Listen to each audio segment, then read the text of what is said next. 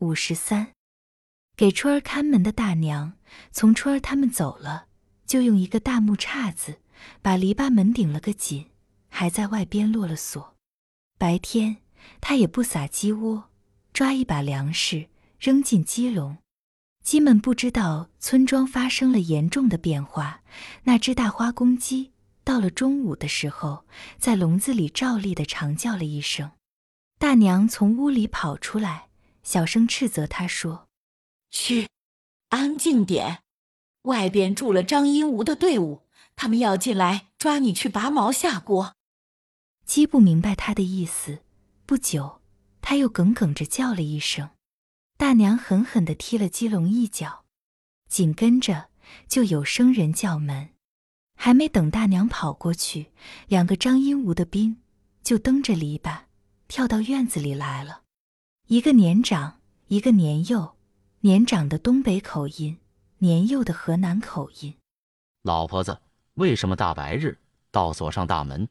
年长的说：“听说你们来了。”大娘说：“我们又不是日本鬼子，你怕啥？”年长的说：“八路军在这里，你们把好吃的拿给他们，把热炕头让给他们。我们来了，还没见面，你就关门子。”都是中国的军队，你为什么两般看待？你有鸡吗？掏出来喂劳我们。我有一只老公鸡。大娘说：“你们拿去也可以，谁叫他不看头饰，瞎叫唤？这可不能说是喂劳。我们不辛苦。”年长的说：“我们从东三省跑回大后方，又从大后方跑回你们这里，你敢说我们不辛苦？这么远跑来跑去的。”那是干什么呀？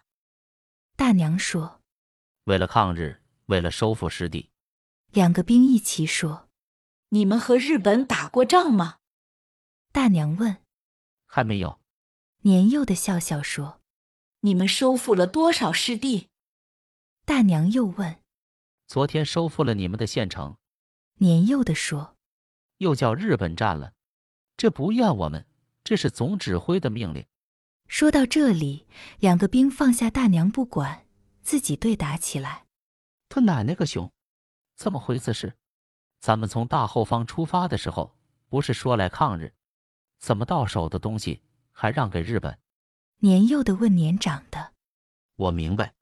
年长的说：“我们的上级从九一八起就一直这样欺骗我们，抗日，抗日。实际上，我也算是十来年的老兵了。”我做梦也没有梦见过他们抗日，他们是要打共产党。为什么要打共产党？年幼的问。共产党和我们有什么仇？就因为共产党抗日。年长的说。你看见了，我们从共产党手里夺了一座县城，就双手交给日本，那我们不成了汉奸队伍吗？年幼的说。谁说不是？年长的说。马拉巴子。这就不要怨老百姓小看我们了。大娘在一边听得很入神，她想，有些话是可以和这两个兵说说了。老百姓顶恨的是汉奸，她笑着说；顶欢迎的是抗日。人们为什么那样喜欢八路军？就因为他们真心抗日。不瞒你们说，我这小院里就不断住过八路军，我就是顶喜欢他们。他们不止对待我好，大娘长，大娘短，替我挑水扫院，帮我捡柴推碾。他们还有一条你们没见过的好处，就是官对兵好。我见过那些团长、连长，他们看待那些战士就像亲兄弟，不用说吃穿一样，开会学习在一起。要是哪个弟兄有了个灾之病业，那些官长呀，跑前跑后。照看的真比家里人还周到，有些好吃的送来，有些好铺好盖的抱来，知冷知热，安抚劝说。家属们来了，全班的弟兄都欢迎。要是爹娘，就是全班的大伯大娘；要是兄妹，就是全班的哥哥妹妹。我从来没见过这样人情道理的队伍，只凭这一点。我就断定八路军一定能成事，一定能抗日，一定能把老百姓救出来。可是你们那里怎样？也是像他们这个样吗？我们呢？那个年幼的兵说：“当官的是阎王，当兵的是孙子。你有病，他只恨你不死，好多吃个空名。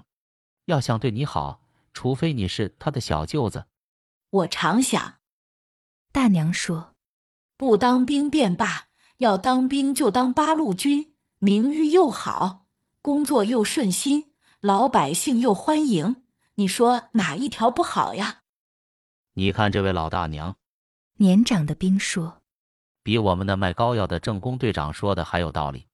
大娘呀，你不要见外，我认识你们村里一个人。你认识我们村里的田耀武？”大娘说：“要不就是高八，你认识他们？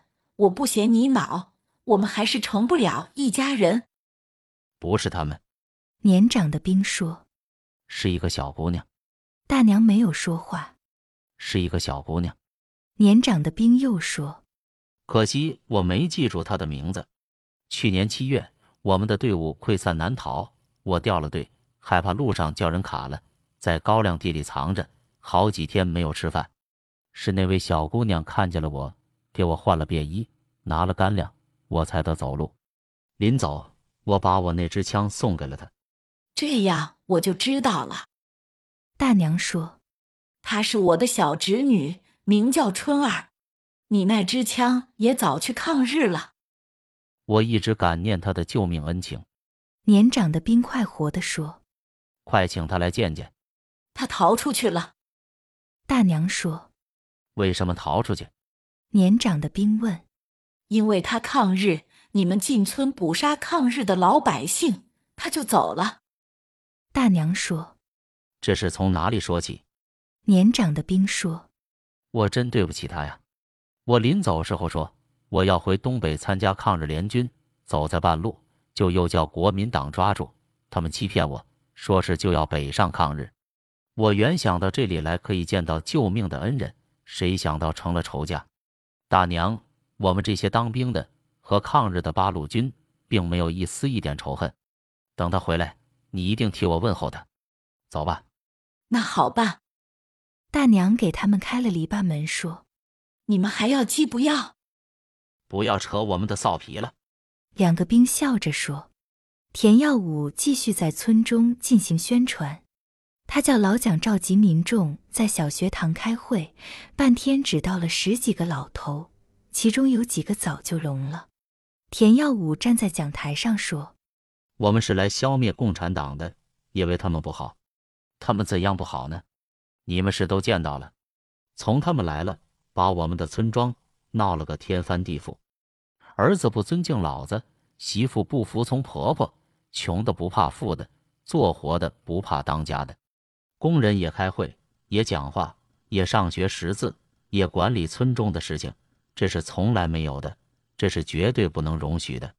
抗日，抗日，抗日是我们政府的事，我们军队的事，你们老百姓瞎嚷嚷什么？国家是用不着你们操心。